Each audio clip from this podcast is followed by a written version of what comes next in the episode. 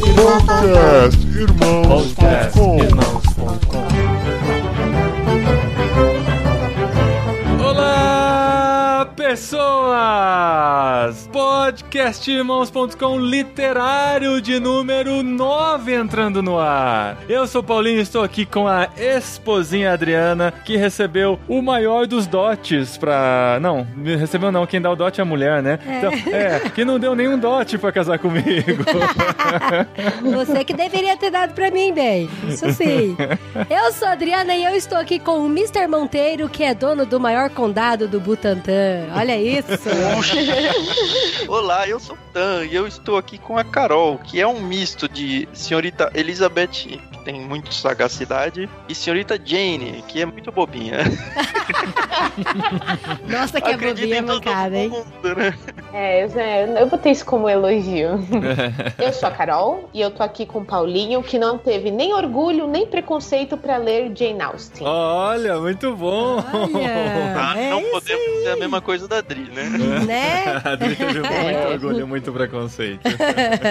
e eu já vou adiantando que eu gostei mais do que a Adri, mas a gente vai descobrir aqui nesse podcast, porque a gente vai falar sobre um clássico, e os clássicos estão sempre presentes aqui no nosso podcast literário. Nós encaramos, deixamos o orgulho e o preconceito de lado e vamos falar sobre essa grande obra de Jane Austen. E a gente vai falar com muitos, como que é? É, com muito... Com muitos fãs, eu tô morrendo de medo É. de falar disso. Não, mas é com... Porque as é- pessoas ou amam ou odeiam, né? Impressionante. com muita com muito cuidado, exatamente É. por isso, porque nós temos uma legião de fãs, tem muita gente que tá ouvindo esse podcast só pra ver as besteiras que a gente vai falar sobre esse livro. Sim, a Porque- gente não é especialista, né, amor? É, fale por você, né? Porque nós temos a Carol aqui com a gente, né? Ah, é, a Carol é especialista, é verdade.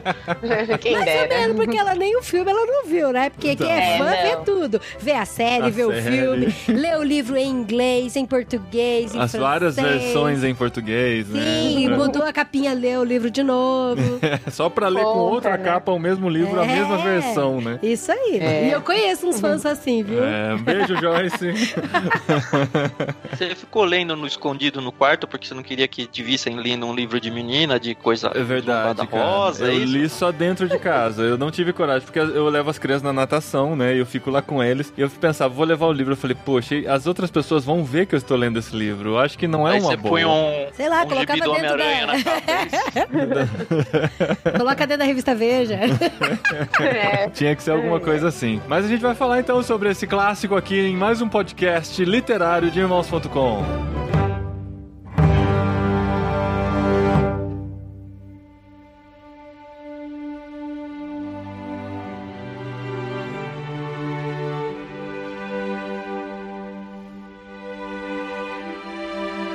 Muito bem, gente. Encaramos, hein? Encaramos e com sucesso. Os quatro conseguiram ler as 440 Olha páginas isso! desse livro. Uh! Não foi fácil. Não.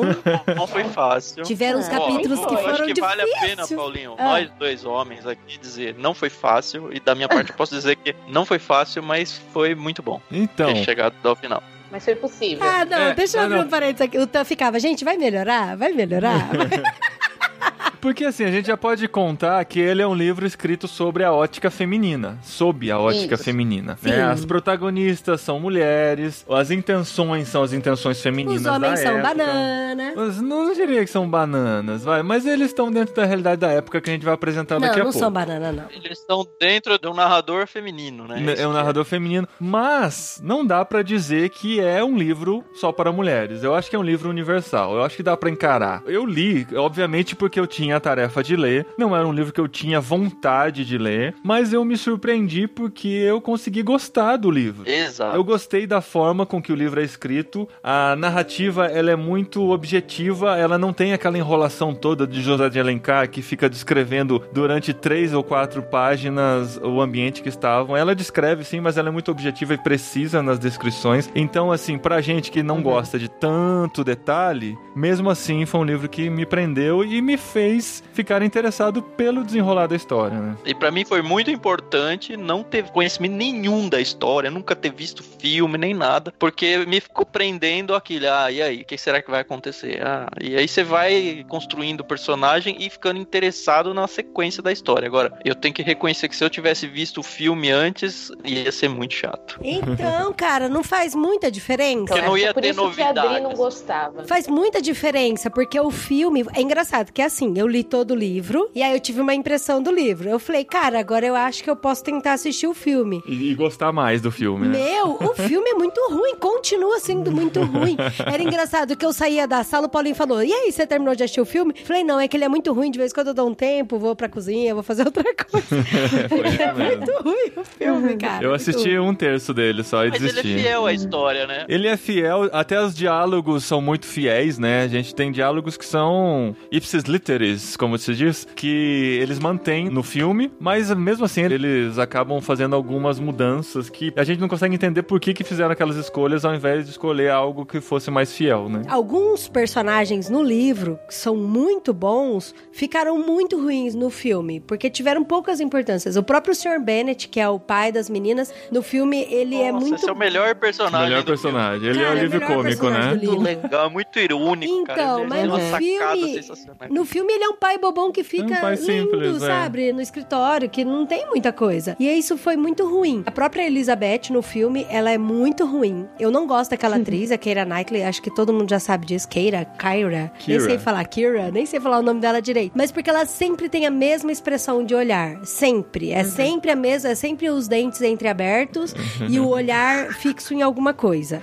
Numa, sei lá, num Ela não sanduíche que ela quer comer. convence. Ela não convence a firmeza que a Elizabeth tinha, a Sim, que ela sim. tinha, né? É. Então, a história de amor dos dois não convence no filme, não convence, porque de repente o Sr. Darcy tá implicando com ela, depois ele tá perdidamente apaixonado, pedindo ela em casamento, tipo, muito rapidinho. Que dá pra entender por ser um filme que tem É. duas Sim. horas, quando no livro você leva 20 horas pra ler, né? Mas, meu amor, eu já assisti filme que tem menos tempo que a história de amor convence. É que a entendeu? dificuldade é o seguinte, ó, a gente já pode até começar a falar um pouco do livro. Eu gostaria de falar um pouquinho mais da Jane Austen, a gente vai falar sobre ela ainda, mas um dos grandes trunfos da Jane Austen nesse livro pra mim é a construção de personagens. Ela Exato. é impecável na construção que ela faz de profundidade de cada personagem. E são muitos personagens. Sim. É difícil você conseguir lembrar assim a hora que volta pra aquele personagem, ah, esse é aquele que fazia não sei o que e tal, porque são muitos personagens. E eu acho É. muito louco como um autor consegue fazer isso, porque sai tudo da cabeça de uma pessoa só e ela consegue fazer a personalidade daquele personagem ser muito profunda e conversar com outro personagem utilizando essa personalidade, sabe? E indo nessa profundidade, todas as suas participações na história obedecem essa personalidade. Então isso eu achei incrível por parte dela. E como em um filme de duas horas você vai conseguir entrar nessa profundidade, a gente sabe que é um trabalho É, muito complicado. Você tinha que reduzir muitos personagens pra Não, conseguir eu dar sei, profundidade amor, a eu eles. sei, mas eu tô falando da questão de amor. Pra mim, no filme, o amor entre a Elizabeth e o Darcy não convence. Não convence. Não Mas parece no livro que momento... convence. No livro convence. No livro você percebe essa migração aí, essa Sim, quebra do sim. preconceito. Essa quebra do preconceito ela acontece num processo muito Não, longo. eu sei. Eu queria só desmistificar esse discurso que todo mundo fala de que, ai, no filme não conseguiu demonstrar o amor entre os dois porque o filme só tem duas horas. O livro, se tivesse que ler corrida, ia ser 14 horas. Mas, cara, quantos filmes a gente conhece de menos de duas horas que consegue passar o amor na tela? O próprio Romeu e Julieta, o próprio Titanic, é que o Titanic tem três horas. Mas, cara, tem outros filmes Mas aí pensa, de o Titanic menos tem três ou quatro personagens, sabe? Que dá-se atenção pra Romeu e Julieta são dois personagens que dá-se atenção pra eles. Nesse aqui, é um desafio muito grande, é muita gente pra dar uma profundidade. Teria que ser uma história que fixasse só em Elizabeth e no Mr. Darcy pra aí então entender tudo o que acontece. Mas não tem É. como, porque toda a história dela tá intrínseca no meio dos outros personagens. Mas tem, tem um filme que parece que tem só os dois. Chama Orgulho, Preconceito e Zumbis, né? Parece que só os dois. Ai, gente. Tinha que ser citado, né? Esse tem no Netflix, é o único que dá pra ver no Netflix. É, o único que dá. Não, mas uma coisa que eu fiz, assim, eu terminei o livro e fui assistir o filme. Fazia bastante tempo que eu não lia um livro sem saber nada da história e depois ia assistir um filme. E aí eu me lembrei de um problema que é muito complicado de ser resolvido mesmo. Toda vez que eu tenho essa experiência, eu percebo que o filme, na verdade, parece que tá tudo mega acelerado, assim. É Aham. tudo corrido, tá, oh, esqueci uma ponta a recolher. É, é tipo a minha mãe pegando roupa no varal quando tá chovendo, sabe? É, é isso, assim. É, é, é, difícil você colocar um roteirista que vai fazer um negócio ser. Porque, assim, muito da experiência do livro é a lentidão que as coisas vão acontecendo. É pelo isso. que o Paulinho falou, a construção de profundidade de personagens. E você vai ganhando empatia pelo Darcy ao longo da história. Você vai sacando ele, você vai percebendo aos poucos que a Lídia, por exemplo, é uma bobona e que a outra Mary é mais inteligentinha, mas é mais na dela. Uhum. Mesmo a beleza da Jane e a que eu brinquei com a Carol, da bobice dela, da tolice, ingenuidade de achar tudo. Não é um parágrafo que vem lá e falar, ah, ela é assim. É, uhum. É, o, o, a personagem vai sendo construída aos poucos e você vai reconhecendo aos poucos as personagens. Isso é muito importante e é impossível mesmo de fazer no filme. É mas vamos pra Jane Austen, né? Sim, a gente, porque a gente tem muita coisa pra falar do livro, mas é muito importante a gente entender quando ele foi escrito e por quem foi escrito, porque não faz sentido nenhum a história solta, assim, ela é uma história legal, uma história interessante, mas quando você entende em que contexto foi escrito uhum. e o significado que ela tem para a história do mundo, né? A história literária do mundo, as influências que ela tem. Só pra gente entender, a Jane Austen nasceu no século XVIII, no ah, final do sim. século XVIII. Uhum. Isso é engraçado que é isso, uhum. porque assim, todo mundo que ouve os podcasts e que me conhece um pouquinho sabe da implicância que eu tenho com esse livro, né? Com o livro em si não, mas mais com o filme. Aí quando a, a gente se propôs a ler o livro, a minha amiga falou, Dri, conhece um pouco a história da Jane Austen antes, saiba o que que ela viveu, como que ela retratou, e aí você lendo o livro, você vai entender que é um grito, é uma crítica muito grande à sociedade. Porque até eu falei pra ela, né? Falei, nossa, mas eu vou ter que ler uma história romântica, e aí todo mundo fala que naquele tempo era tudo mais romântico, não sei o que tem. Daí ela falou, nossa, mas não tem nada a ver com romantismo. É assim, casamento é Exatamente. é igual a dinheiro, sabe? É tudo uhum. com relação ao dinheiro. Uhum. E aí ela foi contando a história da Jane Austen e tal, como que ela viveu, a época que ela nasceu, a família dela como foi. A própria relação dela com o casamento. Sim. É bem retratado nos livros dela, porque uhum. a própria Jane não se casou exatamente por não acreditar nisso. Então, é muito mais profundo. Ela quis se ater aos seus princípios, né? Ideais. Imagina, ela exatamente. escreve um livro como esse e depois surge uma oportunidade de casamento simplesmente financeira e ela quase aceita. Mas ela nasceu em dezembro de 1775 na Inglaterra, né? Uma autora inglesa que morava com sua família lá e seus pais no meio da aristocracia agrária da Inglaterra daquela época. Então ela vivia nesse ambiente que o livro foi construído, né? E o livro ela uhum. vem escrever com 22 anos, é isso, em 1797, quando ela escreve Orgulho e Preconceito. E é muito interessante que o livro Orgulho e Preconceito, o primeiro título dele era First Impressions, primeiras impressões. Depois eu comecei a pensar como faz sentido esse título, porque tem muito a ver com as primeiras impressões que a gente tem das pessoas, aquela coisa de julgar pelas aparências ou pelas primeiras impressões, e depois descobrindo que as pessoas têm muito mais profundidade do que aquilo, e todo aquele pré-julgamento que a gente faz pode cair por terra quando a gente conhece melhor as pessoas e conhece melhor o ambiente que elas estão vivendo, né? É um título até mais legal, né? É verdade.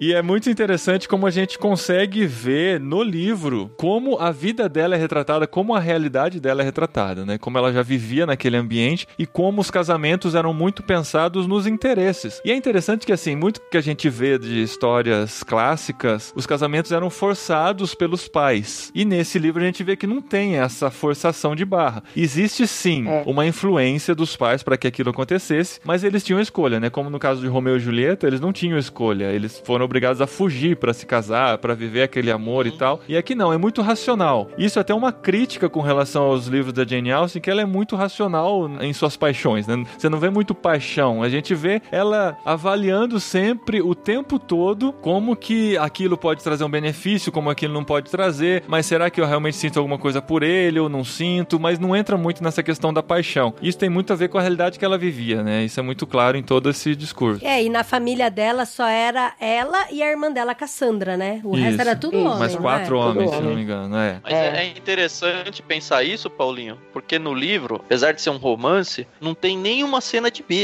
É, verdade. Nem beijo, uhum. nem nada, nem toque, assim, né? Eu tava vendo o filme, tem uma hora que o Darcy encosta na mão da Elizabeth, ela se assusta e tudo, fica, nossa, o que que é isso? Não tem toques, não tem beijo, não tem nada, é só a mente mesmo. Parece que é totalmente racional, né? A forma com que a Jane constrói os personagens é muito racional. Os críticos dizem talvez por ela nunca ter experimentado um amor avassalador, arrebatador e tal, ela traz para esse momento. Não, ela, ela viveu um grande amor com o Tom Lefroy. Uhum. Então ela, conhece bem isso. Então, mas não foi muito adiante, né? É, Ela não, foi conseguiu levar adiante. É. É engraçado assim, quando eu fui pesquisar um pouco sobre a vida dela, antes de eu entrar de vez no livro, e até quando acabou o livro pra eu tentar entender direito a cabeça dela, eu percebi que tem poucas imagens delas, poucas figuras. E assim, uma coisa que eu descobri, que eu, eu até conversei com aquela minha amiga que ela foi visitar a casa da Jane Austen lá e tal, na Inglaterra, é a Jane e a Cassandra, que são irmãs. E aí depois tem quatro irmãos. E elas sempre foram incentivadas pela família, elas nasceram num lar cristão, né? O pai era reverendo e tal, então eles tinham toda essa comunhão, né, dentro da família. Só que elas também sempre foram criadas e, e direcionadas pro casamento, porque mulher naquela época, isso é interessante. Os quatro irmãos delas estudaram bastante, foram atrás, se programaram pra serem alguém, né? E elas não, elas não tinham estudo, mas o pai tinha uma biblioteca muito grande porque ele era reverendo. Então elas foram estimuladas a ler muito. Então elas leem muito e é interessante que fazendo paralelo da Elizabeth no filme Orgulho e Preconceito, ela sempre tá com um livro, sempre tá lendo alguma coisa, né? Porque a Jane Austen era assim. E é interessante a gente ver isso pelo livro também. As mulheres, elas eram criadas para serem esposas de alguém. Então elas, Sim. tipo, elas eram incentivadas a estudar música, mas a música porque isso vai alegrar a família, nas reuniões da família, o marido vai se acalmar quando chegar em casa e ouvir aquele piano. Então toda a formação dela era pensando em ser esposa. Era pra ser prendada, né? O termo que eles usam, né? É, tanto que assim, a Jane tava chegando aos 23 anos e já tava sendo considerada uma solteirona. Ela tava num momento perigoso, assim, talvez ela não conseguia casar mais. E eles tinham uma situação muito complicada lá, porque eram simplesmente cinco filhas e tinha a questão da herança que iria pra um primo mais próximo, porque o pai não teve nenhum homem. E se não casasse bem, não ia conseguir dar continuidade, não ia ter sustento na família e tal. E aí a Jane Austen, assim, ela meio que transformou o Orgulho e Preconceito um pouco da história da vida dela mesmo, onde a Cassandra, que a irmã dela seria a própria Jane,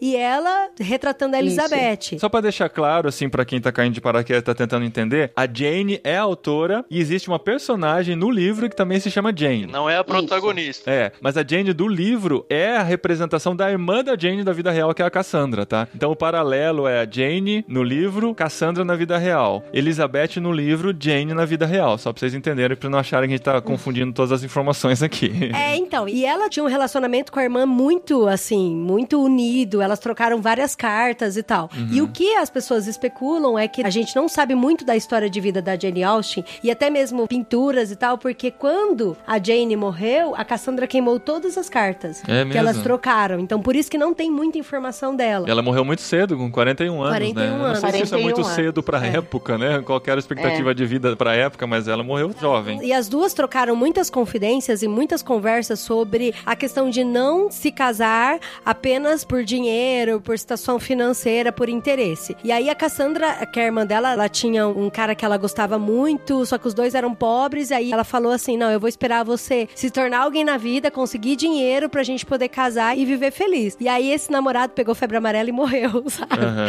E aí a. Jane Austen, ela ficou muito apaixonada por um cara chamado Tom Lefroy, quando ela tinha uns 16 anos Sim, aproximadamente. Velha já, né? 16. É, né, naquele- Pois é, naquela tava época. Quase passada já. E aí o Tom Lefroy, eles estavam quase decididos a ficarem juntos, só que daí ele percebeu que ela não tinha muitos dotes, ela não tinha dinheiro, era de uma família de reverendo, e ele resolveu não casar com ela e casar com outra moça bem mais rica que ela. Então ela falou: "Cara, então eu vou continuar nessa de querer casar por amor". E aí muitos anos na frente, ela decidiu ficar noiva de um cara, mas no mesmo dia que ela ficou noiva, ela terminou o noivado porque ela viu que não era por amor, Ela que era só por que ela interesse. estava traindo seus princípios, né? Porque os irmãos Exatamente. dela já tinham casado e já tinham ido embora. Uhum. E aí, o que, que ela combinou com um dos irmãos? Que ela ia morar no fundo da casa do irmão, junto com a irmã Cassandra, as duas. E foi lá na casa desse irmão que ela escreveu Orgulho e Preconceito e Razão e Sensibilidade. Inclusive, no Razão e Sensibilidade, quando ela lançou o livro, ela não colocou o nome dela, de Foi Jane como Austen. uma mulher. Ela colocou assinou outro como... nome. Não, ela só assinou como uma mulher. E foi o primeiro livro dela. Razão e Sensibilidade é o primeiro. E depois, alguns anos depois, vem Orgulho e Preconceito, que ela lança anônimo, é pseudônimo. Ela lança como anônimo e já faz um sucesso imediato e tal. E depois, só mais na frente, que ele é republicado com o nome dela.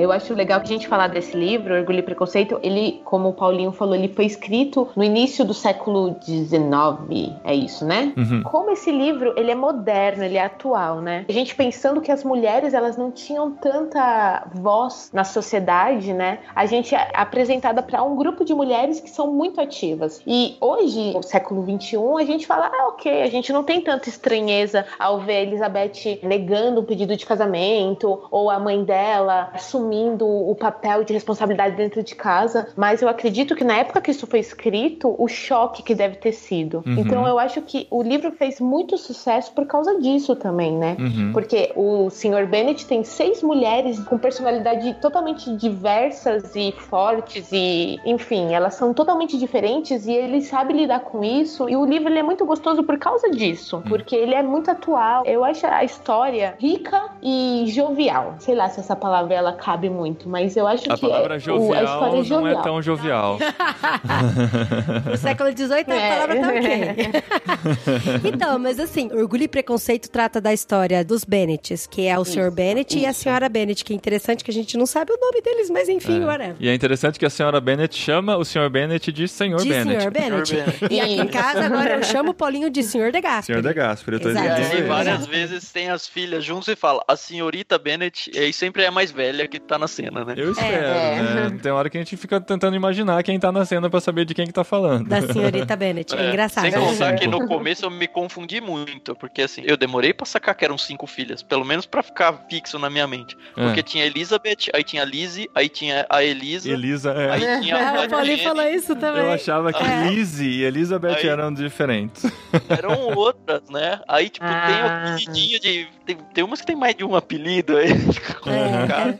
Tem, tem mais do que cinco, né? Parece que tem uma. Então, e aí é o Sr. Bennett com a senhora Bennett. Aí a mais velha é a Jane. Aí tem a Lizzie. Isso. Daí tem a Kit, a Mary e a Lydia. E a Isso. Adri falou sem lenha, eu sou prova aqui. A Mary é a caçula, né? Não, a Lídia, a caçula. A Lydia A é a Lydia que é a caçula. caçula? É a mais descabeçada. Uhum. Por ordem de trás pra frente, a Lydia é a mais nova, Nossa, depois é tá a bom, já Kit, entendemos, Dri. aí a Mary, a Lizzie e a Jane. Ela tá esbanjando agora. Então, essas meninas, assim, dá pra entender. A mãe e o pai não tiveram filhos. E é interessante que no livro eles falam que tem esse mundaréu de filhas porque eles estavam tentando ter um filho, né? É. Uhum. É uma hora que parou. Pra poder salvar O a propriedade deles. né? Não, e até mesmo a A propriedade. propriedade, sim. Porque se o pai morresse, não ia esperar mais nem outra pessoa morresse. O parente homem mais próximo assumiria o dono da propriedade. Que no caso era o, o primo Collins, né? Aham. Então, e aí. Que personagem engraçado. E ele é Chato, muito chato. bom, cara. Ele é muito. Eu, eu curto pra caramba. É ele. mala em pessoa, né? E aí, e aí, essas meninas, elas precisavam casar com alguém pra poder garantir a propriedade deles. Então, por isso que a mãe tava preocupada, sabe? Mas a mãe é uma mala, né? Então. Caramba, como É. ela é impressionantemente mala. Ela Mas tá dá o pra tempo. entender o desespero dela. São cinco mulheres. Não fofo. dá pra Cinco entender. mulheres. Dá pra Não, ela é muito fútil. É, É. impressionante. É, o próprio marido dela não gostava dela, né? É. E aí, Tava então, preso ao casamento, né? Mas é um casal muito engraçado, né? Eles conversando é muito engraçado. Ele tá o tempo todo tirando com ela É e, muito ela, engraçado. e ela falando É. dos nervos. É muito engraçado. Não, a parte mais legal foi a hora que a Elizabeth, ai pai, vem me ajuda. A mãe, ai, se você não casar com ele, Ai, eu nunca Collins, mais né? vou falar com você. Aí ele falou, "É, então agora você tem uma Um decisão problema. importante, filha. Ou você nunca fala com a sua mãe, ou você nunca fala comigo. Porque Se É. você aceitar, você não fala com um, se você não aceitar, você não fala com o outro. Aham. Eu também gostei, mas eu dei gargalhada em voz alta nessa hora, lendo o Essa é muito bom. Então, e aí é interessante, assim, que tem toda a vizinhança em volta, né? Por exemplo, ela é muito amiga da Charlotte Lucas, que é a família Isso. dos Lucas lá que moram mais perto deles. E a Elizabeth conhecia muito bem a Charlotte e a Charlotte conhecia muito bem a Elizabeth. Então, elas compartilhavam da mesma ideia e tal. E aí, quando o Sr. Collins pediu a Elizabeth em casamento, o Sr. Collins é o primo, né? Que aí é o que tem direito às propriedades deles e tal. Na verdade, ele tenta ficar com a Jane, né? É, mas aí a Jane já tá a Jane prometida tá e tal. quase noiva. Ele vai Ah, descendo é a escadinha, né? Aí ele, ah, não, Uhum. mas a Elizabeth aqui tá boa. Tá, tá, É, tá, tá de bom tamanho. Esse diálogo é muito legal. Aí a Elizabeth recusa ele e depois no mesmo dia ou no dia seguinte, ele pega e pede a Charlotte em casamento e a Charlotte aceita. E por que, que eu quero trazer isso? Porque isso é uma crítica muito grande, assim, que a própria Jane Austen usa, né, o livro para fazer de crítica. A Elizabeth fala, mas como assim, Charlotte? Você aceitou?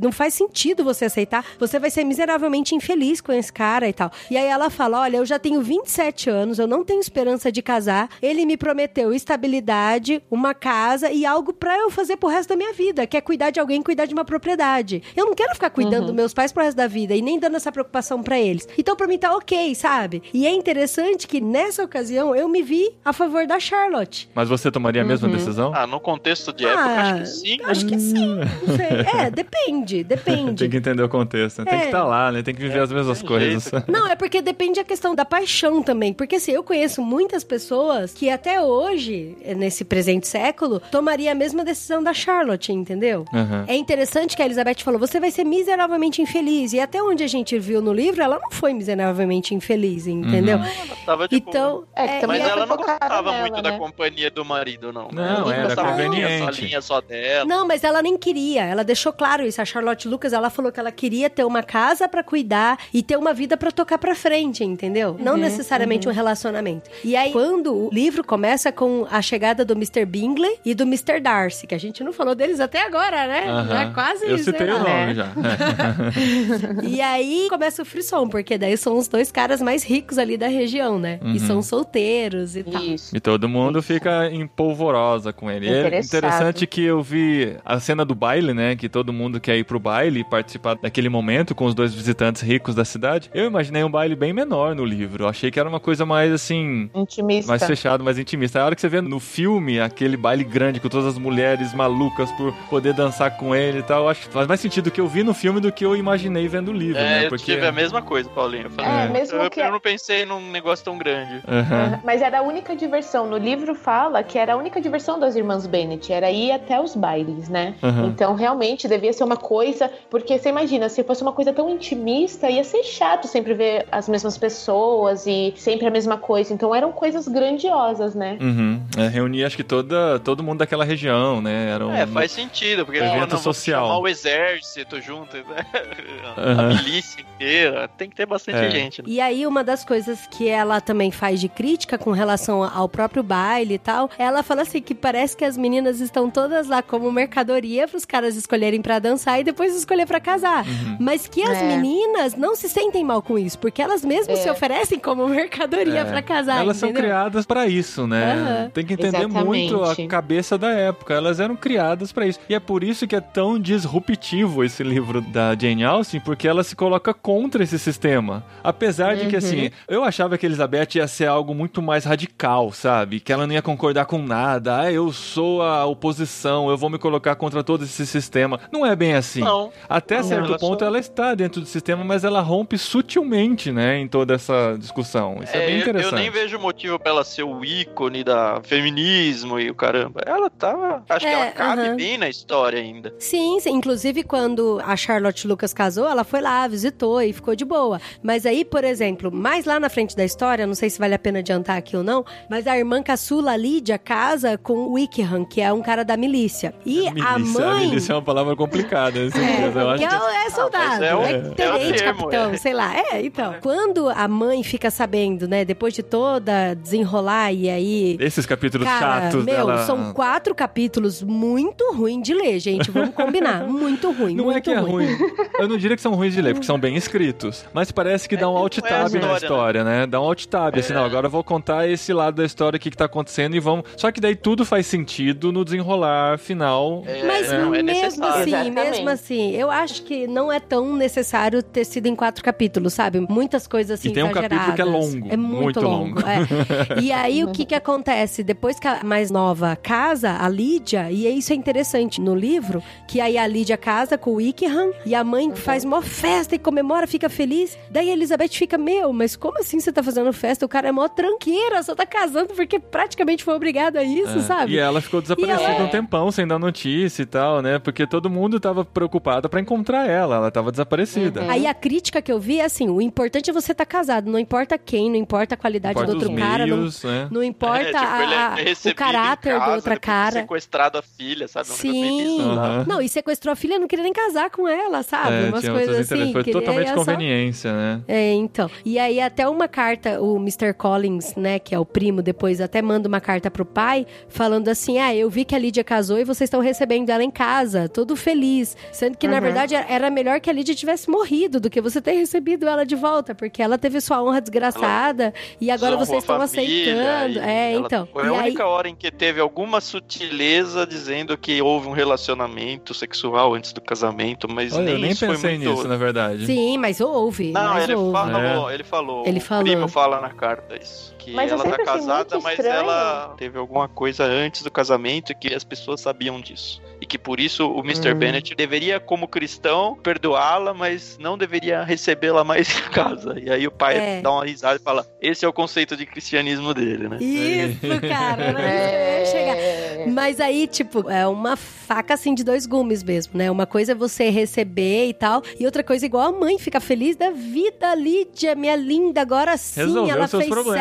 certo, sabe? Aham. E aí eu vi isso a- através dos olhos da Elizabeth, uma crítica muito grande. Mas por que que eu tô rodeando e falando desses outros personagens? Que a gente falou das irmãs, do Sr. Collins, da Charlotte Lucas, do casamento Porque com a todos Collins. eles são importantes pra história principal. Sim, e quem é a história principal? São os quatro, né? Que é a Jane, o Bingley, e o Mr. Darcy e a Elizabeth. Mas a Jane e o Bingley são ainda coadjuvantes dentro de Elizabeth e. Darcy. dentro de um protagonismo. aí. É, mas ainda tá dentro da caixa do protagonismo. Tá, tá meio na, na rabeirinha, assim, porque a gente. Eu não me importava tanto por ela, na verdade, porque era algo que tava. Apesar de a história ter começado por ela, a gente vê que quem tava no destaque da história toda, a grande protagonista, é a Elizabeth, né? E a gente tá interessado no desfecho da história dela. E logo de cara, a Jane e o Bingley, eles se apaixonam. Eles ficam lá, são todos apaixonados e tal. O Bingley tem uns 20 anos, viu? É, Eu sempre Isso. penso ele mais velho, tudo, mas Não, ele é novinho. Ele é bem Fala novo. que ele É, tinha- Todos eles eram muito novinhos, né? É, o uma geração Darcy tinha uns bem jovem. 28. O Darcy era mais velho? É, ele tinha uns 28 anos. E aí o Bingley, ele se apaixona pela Jane, só que a Jane não demonstra tanto amor por ele, né? Porque ela é tímida. Então, é- ela é muito tímida e tal. E aí é interessante que no começo a mãe faz de tudo pra eles passarem mais tempo juntos, né? E aí foi quando Uhum. ela foi até lá pra casa dele de cavalo, tomou chuva, ficou doente. E isso era, nossa, cara, isso foi outra coisa no livro que foi difícil de ler, porque ficou uns 10 capítulos dessa menina doente na casa dos Bingleys lá. Mas as falava, coisas "Ai, meu Deus." acontecendo. Isso é muito interessante a gente reafirmar, porque por mais que às vezes tenha essas voltas e reviravoltas, as narrações são muito precisas e as coisas estão acontecendo e nada Uhum. tá lá por acaso. Eu não vi assim como uma encheção de linguiça para ter um livro grande essas histórias. Quando você olha do final pro começo e vê como tudo isso se entrelaça e como toda a história está amarrada, faz sentido até esse tempo maior que ele Sim, gasta lá. sim. né? Então, eu não- Apesar eu de não não ser falei muito que não faz. É de isso que eu ler falei. e tal. Não é que não faz sentido, eu só achei muito chato, sabe? Muito chato. Eu até brinquei, falei, cara, um terço do livro é a Jane doente na casa do Bingley e outro terço do livro é a, É, a fuga da fugitiva. Lídia. E aí, depois que a Jane passa um tempo lá na casa do Bingley, ela volta tendo certeza de que ela tá apaixonada por ele e que ele tá apaixonado por ela e de que vai rolar alguma coisa. Depois a gente descobre que o Bingley vai embora, não dá notícia nenhuma, por, praticamente porque foi embora. A Jane ficou sabendo através de uma carta. E aparentemente parece que a gente vai ficar sem explicação disso. Eu falei, a gente não vai ter explicação Isso. disso. Mas depois a gente vê como tudo se amarra e faz sentido. Essa amarração toda, essa coesão toda da maneira de escrever da Jane Austen foi o que me conquistou mesmo, assim, de dizer que é um sim, livro sim. que vale a pena ser E lido até- como uma obra literária didática que ensina a fazer literatura, né? Voltando lá pro contexto da Jane Uhum. Austen, ela nasceu numa época em que a literatura, os romances tinham sido deixados de lado e tal, ela meio que resgata isso. Pra você ter uma ideia, o Orgulho e Preconceito foi escrito antes do Dostoiévski nascer. Pra você ter uma ideia da importância da história dela dentro da literatura mundial, né? Ela resgatou essa coisa do romance, trouxe um protagonismo feminino de uma mulher de muitas faces ou de uma profundidade, não é só aquela coisa simples da donzela da época, mas era alguém que tinha uma profundidade e como isso refletiu em toda e a que literatura tinha mundial. muitos defeitos. Era essa parte que eu queria Isso. chegar. Porque no mesmo baile que a Jane dança com o Bingley, que eles se apaixonam, é o mesmo baile que a Elizabeth conhece o Darcy, que é o primeiro baile. E aí Isso. ela pegou e convidou ele pra dançar, e ele falou que não vai dançar se ele puder evitar. E aí numa conversa, ele pega e fere o orgulho dela, falando que não teria nenhum nenhuma pessoa tolerável naquele baile que ele pudesse dançar. Assim, ao menos tolerável. Se tivesse alguém que fosse simplesmente tolerável, ele dançaria, mas nem isso tinha. E ela ficou extremamente ofendida com isso, né? E dessa É. cena é que sai a frase mais célebre do livro, né? Quando depois a Elizabeth tá conversando com a irmã em casa, confidenciando o que aconteceu no baile, ela fala: Eu não teria dificuldade em perdoar o orgulho dele se ele não tivesse ferido o meu.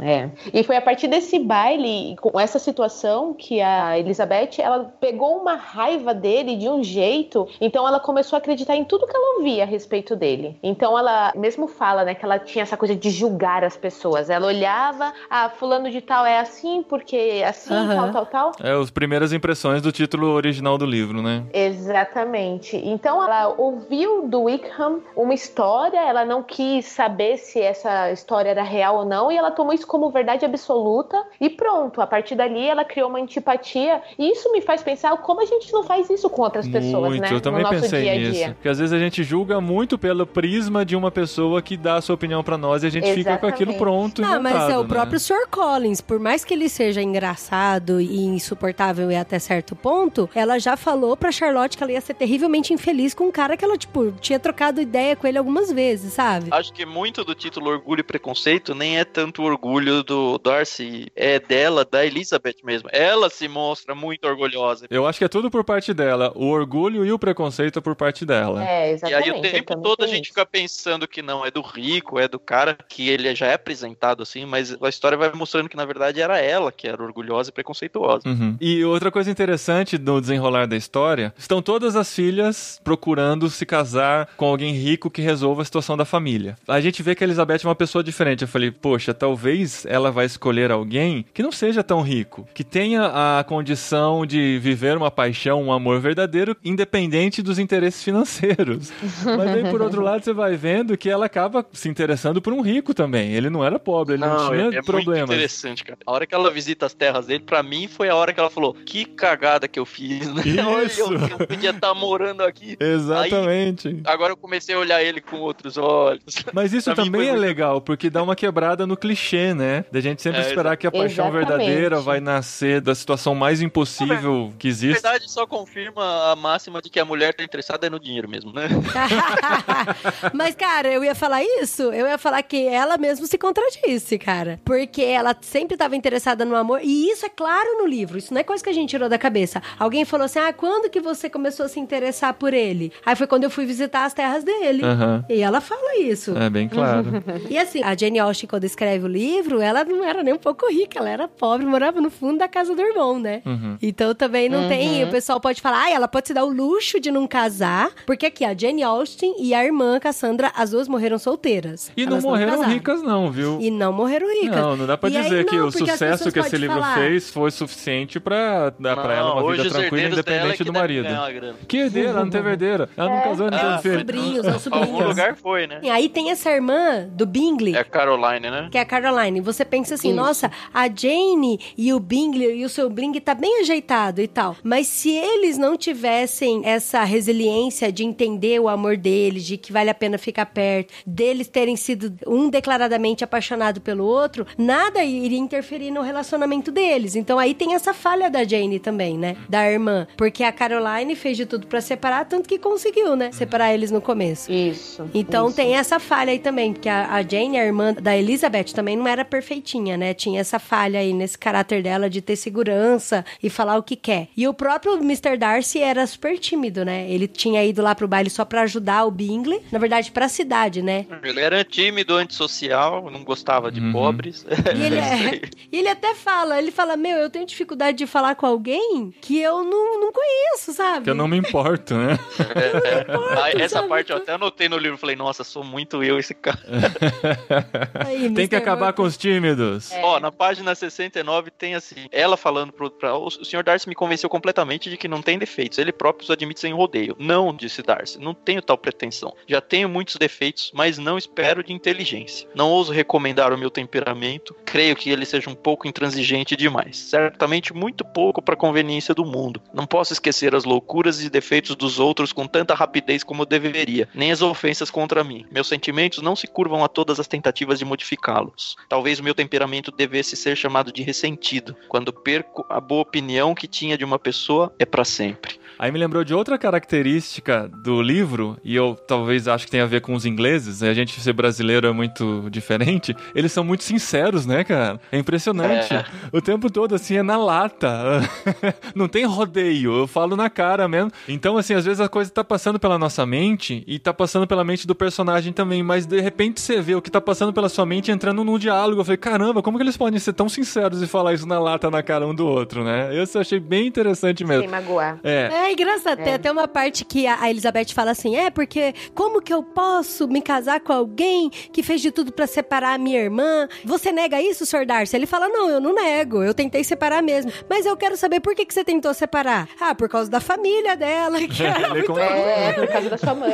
Ah, por causa da sua mãe. Eu, Até o pai, Eu fiz né? isso mesmo, é. Eu fiz isso mesmo, não nego, sabe? Eu falei, caramba, o cara conta assim mesmo. Mas mais uma vez a genialidade é a Jane Austen de conseguir traduzir o que tá passando pela nossa cabeça, o leitor, no diálogo do personagem. Isso eu achei bem impressionante mesmo. Ah, sabe um personagem que eu queria falar também, que eu não queria que a gente deixasse passar em branco? Mas a própria senhora Don Lug Bird lá, eu nem sei falar o nome dela direito. A Catherine. Catherine Bird, Lug Bird. The Born. É engraçado que quando o Sr. Collins traz ela no livro, eu falo, meu, mas por que é que tá falando demais dessa mulher? Ela Quem é uma quer personagem saber dessa muito mulher, boa. cara? E, cara, isso, isso eu vou dar um ponto positivo pro filme. Quem faz essa personagem é a Judy Dent. Fantástica. E ela tá sensacional, cara. Sensacional. Tá maravilhosa É. no filme, assim. É. Ela rouba ela a é cena que ela aparece, né? Muito, muito. Ela rouba, assim. E a, e a E a Catherine... própria personagem do livro é muito boa. Exatamente. É um personagem muito, Muito bem, boa, que muito. entra com participações precisas e faz o papel dela e some quando não precisa mais dela e tal. Eu achei ela bem interessante no livro também. É interessante que ela foge do estereótipo de mulher do contexto da época, né? Porque É. aparentemente ela é a mulher de poder. Ela é poderosa ela é a mulher chefona. que manda. Exato. Então, e assim, Ela se até então não tem nenhuma personagem feminina que tem esse perfil. Aham. Então, num certo sentido, ela é a mais próxima do que a Elizabeth né, na história, né? Só que. Só que Sim. com dinheiro. Isso, com dinheiro e velha já, né? É. Os diálogos dela com a Elizabeth, cara, são muito bons. São os melhores É. do livro, assim. Aham. Porque E é a Elizabeth. sincerão de novo, né? Então, Você acha que a Elizabeth vai dar rodeio? Nada, taca na lata de novo. É muito bom, é muito bom. Esse, esse Mas é porque a bom. Lady Catherine, ela tinha planos pro Sr. Darcy, né? E aí Sim. ela começou a ver que o negócio não ia dar certo como ela queria. Então ela falou, Uhum. peraí, deixa eu ver como que é essa situação, né? E acho que é por isso que ela se mete tanto e chega tão na lata assim pra Elizabeth. Quem é você, o que você quer, de onde você vem, quem são seus pais, cadê sua carruagem, etc e tal. É, nunca fez aula Sabe de música, piano. né? Mas a história vai se desenrolando, a gente não vai dar todas as resoluções aqui, porque como ela é detalhada e como as coisas acontecem, elas fazem sentido. Não aparece aquele personagem do nada, assim, que não tava na história ainda e vem lá e resolve a situação, não. Todas as pistas estavam lá o tempo todo, as coisas vão se amarrando, mas assim, não é um livro de ação. É um livro de muito diálogo e que tem um único Com objetivo. frases fantásticas. É, com frases fantásticas, mas que tem um único objetivo: casar todas as mulheres que aparecem. Esse é o objetivo da história. Todo mundo vive pra isso. Não existe nada. A gente mal sabe o que, que os personagens homens fazem pra viver. A gente só sabe que eles têm dinheiro. Muitos é só herança, muitos só administram suas propriedades e tal. Então, assim, não tem outras coisas acontecendo além do fato de que todo mundo precisa se casar pra se resolver na vida. E pelo que eu li, é basicamente sobre isso que a Jane Austen fala em todas as suas obras, né? É, mais Eu ou menos. E a própria Elizabeth entrou nisso também, né? Que daí ela. né? No, no fim das contas, era o que ela queria no fim também. das contas, ela também Sim. entrou pro esquema. e, e é interessante que o pai até fala, né? Ah, tá, se quiser aparecer mais alguém aí, eu posso casar também mais uma das minhas filhas, sabe? Do tipo, é o resumo do livro, é isso. É. O pai dela definiu fala, muito bem. se somar as frases do pai dela no livro inteiro, acho que não soma uma página, mas, Mas são as todas são muito boas. falas, cara. Nossa. Sim. É. E você sabe, de novo, cara, e você saber que saiu da mente de uma pessoa só, né?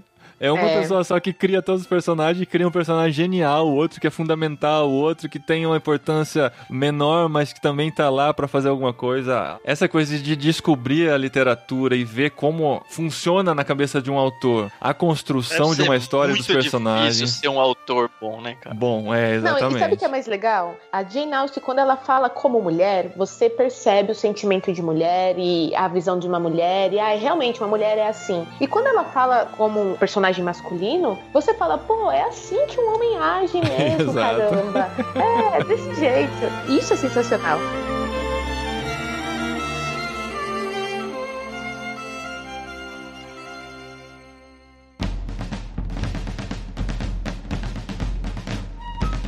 Uma coisa que eu não gostei no livro, assim, vou falar agora os pontos negativos. Entra o quadro aí, Paulinho. Pontos, negativos, do livro. Eu achei assim que, não que fosse desnecessário algumas coisas, mas eu achei que ficou muito chato algumas coisas de ler. Igual eu já falei, da doença da Jane, da fuga da Lídia, e que tava, realmente tava muito, muito chato, assim. Até a própria. Aqueles capítulos que você não vê a hora de passar Cara, e voltar pra história, né? E assim, eu dormi Uhum. várias vezes no meio. Eu não gosto. Geralmente, quando eu começo um capítulo, eu gosto de terminar ele. Mas eu dormi várias vezes no meio, de, assim, no meio mesmo. Eu falo, não, depois eu leio, releio os últimos parágrafos e volto a ler. Então, isso pra mim realmente foi muito chato, foi enfadonho mesmo, assim, né? Século XVIII. E uma outra coisa que eu achei bem ruim, assim, no livro, que eu até falei pro Paulinho, eu falei, amor, isso eu não gostei, mas eu tenho certeza que você e o Tan não vão se importar pra isso. E eu queria até ouvir a opinião da Carol sobre isso. Mas é o spoiler final, né? Então, Não, não, não é spoiler. Não, não é spoiler. Tá. Não é spoiler. Mas assim, eu percebi que o livro, ele te prepara pra alguns diálogos que não acontecem. Não acontece. Sabe? Ele vai falando assim, por exemplo, ah, sei não, lá. eu sei o que você quer falar. Você quer falar das declarações de amor. Não, não só das declarações de amor, mas de alguns diálogos que pra mim era importante acontecer e que não acontece, Você espera a sabe? cena do beijo. Não, não é a cena do beijo. Não é, amor. Não, é porque assim, ele prepara toda a situação, aí de repente as pessoas voltam daquele lugar tudo resolvido e você não sabe o que aconteceu naquele diálogo, entendeu? Ele só conta como resolvido. A gente E só aí- entende que foi resolvido. Por exemplo, até o diálogo do Collins, quando ele pediu Elizabeth em casamento, cara, esse diálogo foi muito legal. E eu meio que Uhum. esperava esse diálogo em outras situações que não aconteceu, sabe? Uhum. E aí eu falei, cara, É. já que o diálogo do Collins com a Elizabeth foi muito legal, por que, que não mostrar os outros diálogos com a mesma genialidade? Por exemplo, da Lady Bergen com a Elizabeth, o diálogo lá no final, um dos últimos diálogos, também é muito sensacional. Só que aí Uhum. outros diálogos que a gente espera que aconteça não teve, sabe? E aí eu falei, cara, preparou, corta a cena, aí pronto, já tá resolvido, sabe? Aí eu falei, ah, meu. mel. A conversa acontece, todos os argumentos são montados, mas a gente não vê. Por isso que eu falei que faltou o beijo, entendeu? Não, mas não acho que Não faltou o é beijo. dragões.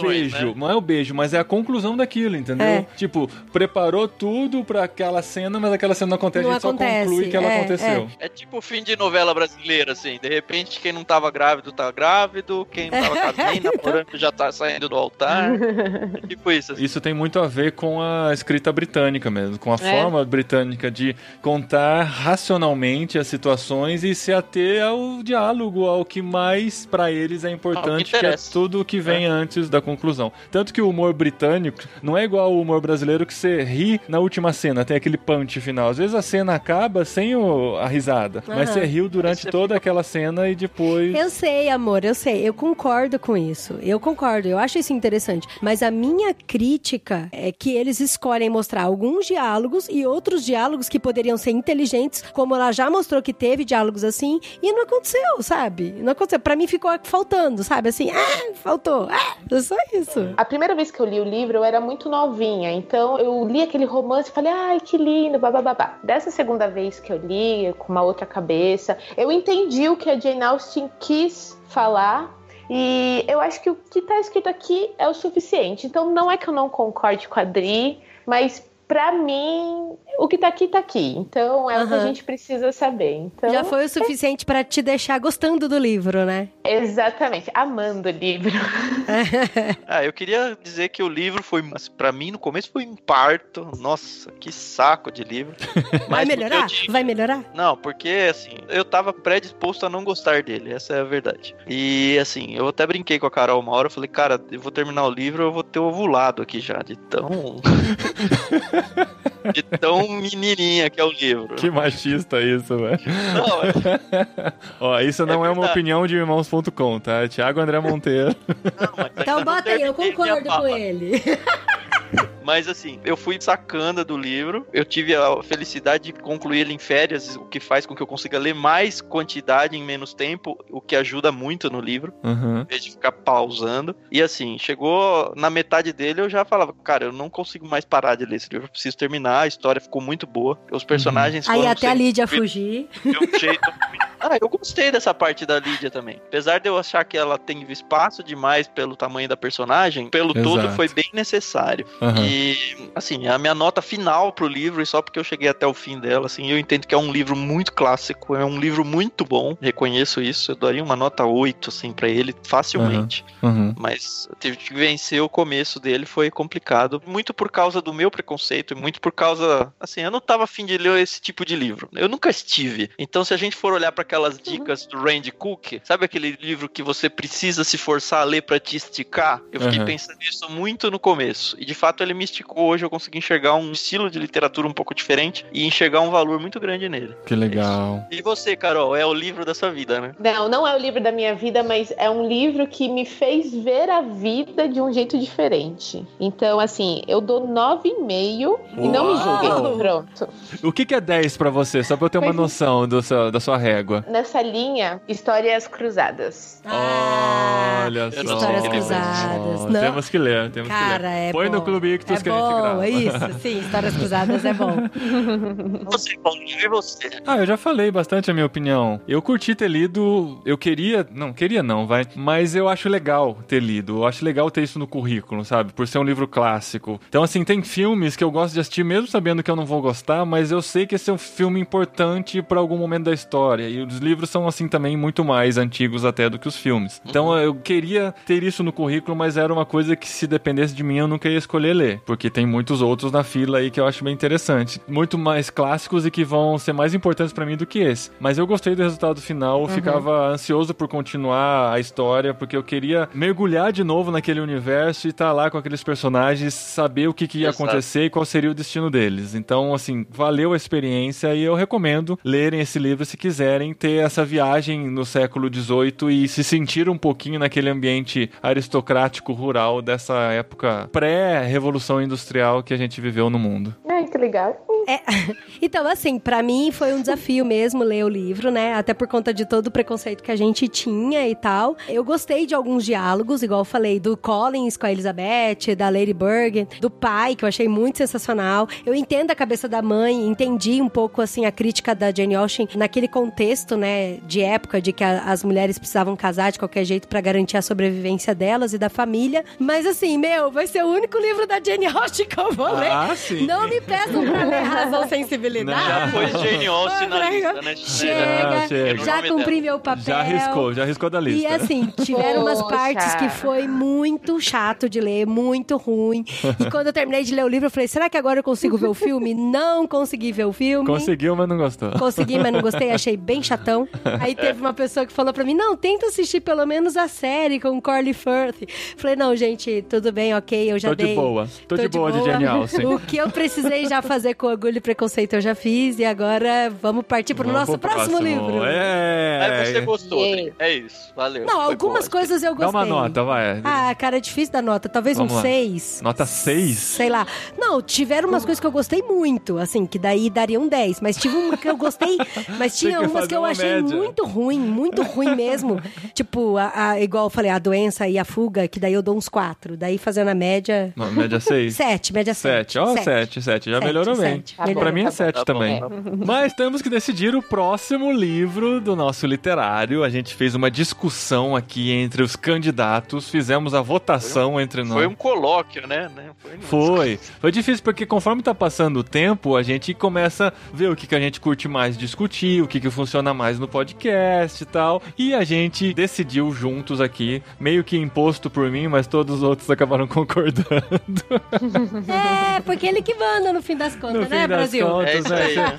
se não, Não é, tiver, Tan? se não tiver quem É. edite, não tem podcast. Então a gente tem que fazer aqui Se não tiver podcast, ia ser uma live, né? Só isso. Exatamente. É, verdade. E assim, eu sei que vocês concordam, porque chegou no Clube Ictus desse mês um livro que eu queria ler há muito tempo, que acabou de ser lançado pela Thomas Nelson Brasil. Chegou bonitão o aqui- livro, bonitão, bonitão. É, a gente conhecia só de ouvir falar e chegou aqui no Clube Ictus desse mês mais um livro de C.S. Lewis. Vai ser Olha o isso, terceiro do cara. Lewis sobre o qual nós vamos falar aqui. Já falamos sobre Cartas do Diabo e seu Aprendiz, já que é um livro falamos sensacional. sobre Crônicas de Nárnia, o Leão Feiticeiro e o Guarda-Roupa. E agora a gente vai entrar numa trilogia mais desconhecida por nós, pelo menos nós quatro. Alguém aqui já leu? Vai todo mundo ler agora? O Tan tá terminando, né? Não, eu terminei ela ontem. É, então. O primeiro. Eu vou começar a ler. cara, é bom, viu? É, É muito bom? bom. Ah, Então. É da hora. bom. A gente tá falando muito da bom. trilogia cósmica de C.S. Lewis e a gente vai conversar para o próximo literário sobre o primeiro livro que é Além do Planeta Silencioso. Olha Só para vocês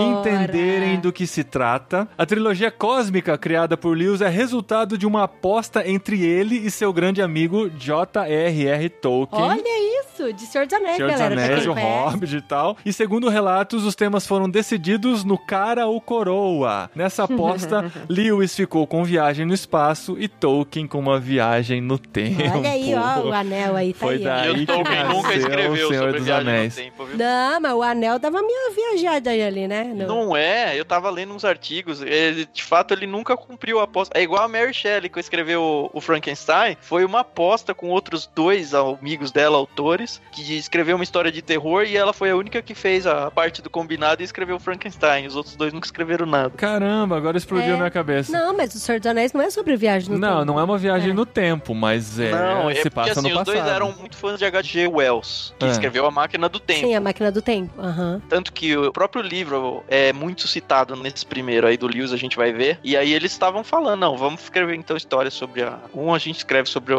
viagem no tempo e outro viagem espacial. E aí o Lewis caiu no espaço, o Tolkien nunca cumpriu com a sua aposta, mas ainda bem que o Lewis fez uma trilogia e... Que É. da hora, cara. o segundo, mas o primeiro é muito bom, cara. Que legal, hora. cara, que legal. Então no próximo mês vocês leiam com a gente. Quem já recebeu no Clube Ictus já pode ler com a gente pra comentar no próximo programa. Se você tá ouvindo esse podcast no dia do seu lançamento, dia 30 de abril, você tem até hoje pra assinar o Clube Ictus. E receber ele? Não, mas a gente vai mandar a terceira. Ah, A terceira, a terceira obra da Da trilogia. A trilogia. terceira Gira. obra da trilogia, agora em maio. Isso não é a única vez que a gente tá abrindo o livro que a gente vai mandar, mas assim ficou bem óbvio, dado que a gente mandou o primeiro e o segundo. Aham. Então, de repente, é a oportunidade pra você já chegar Já e garantiu o levar terceiro, a né? terceira, que de espessura do livro é praticamente a soma do primeiro com o segundo. Então, vai. Eita! Eita, e a gente vai ler a trilogia? Vamos, vai depender do resultado do primeiro programa. boa, boa, boa. Ó, eu sugeri que fosse a trilogia num programa só, hein? Mas Paulinho é, tá. Pra você que já leu o primeiro, tá um pouco Tá mais fácil. boa, né? Se bem que o primeiro é o mais fininho, né? É fininho, É. é. fininho. E pra você que quer receber esses livros em casa, indicados por grandes homens de Deus, por peixes grandes que falam dos livros que mudaram suas vidas, assine Clube Ictus, clubeictus.com.br, utiliza o código promocional IRMãos, ganhe 10% de desconto na primeira mensalidade e acompanhe com a gente os livros aqui no literário do podcast Irmãos.com. Isso aí. Olha só, as pessoas que são fãs de Orgulho e Preconceito não fiquem bravas comigo, viu? De verdade. É, porque essas pessoas que curtem muito e ficaram bravos já desistiram, nem chegaram até o final aqui, né? Nossa, amor, por quê? Nossa, eu falo muitas coisas boas do livro. Então, mas não é que, assim. as que curtem e ficaram bravas, talvez não tenham ouvido até o final. Não, mas é porque elas se identificaram com a Carol. E eu gostaria de agradecer as amigas que me ajudaram, gente, porque eu postei no Instagram e aí as pessoas me ajudaram, escreveram. Você recebeu algumas teses fiquei- de Sim, dou- muitos, doutorado muitos sobre textos, Jane Austen, assim. né? Aí eu percebi que tem muita gente apaixonada, eu fiquei com medo de gravar o programa, mas enfim, tá aqui. E beijo pra vocês, gente, pela ajuda aí, Meire, Joyce e Lívia Benatti, obrigada. Uma coisa legal do nosso podcast aqui é que é gente comum falando sobre livros clássicos sem a erudição, sem a preocupação de. ó, Sim, exato. gente, por favor. É a É, gente isso é muito falando importante. que gostou, não gostou. É o nosso ponto de vista como leitores comuns, não especialistas. Nós não somos nem autores e a gente tá julgando autores aqui. É gente como a gente falando aqui, discutindo os livros e espero que vocês tenham entendido isso. Beleza, gente? Até o próximo mês, final de maio aí, a gente tá de volta com mais um literário. Continue ouvindo a gente, seguindo a gente nas redes sociais, acompanhando aí os livros. A gente vai comentando conforme a gente vai lendo e você vai andando com a gente nessa jornada aí pela literatura. É, não deixa a gente seguir Clube Ictus também, arroba Clube Ictus em qualquer rede social que você quiser.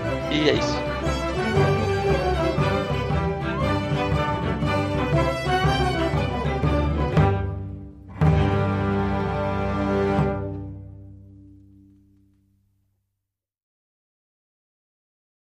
Valeu, gente. Tem uma Valeu, hora e vinte de programa pra eu editar aqui. Carol, você ficou brava Algumas comigo, horas. não? Nem um pouco, nem um Mas pouco. você entendeu o meu ponto Claro, de vista?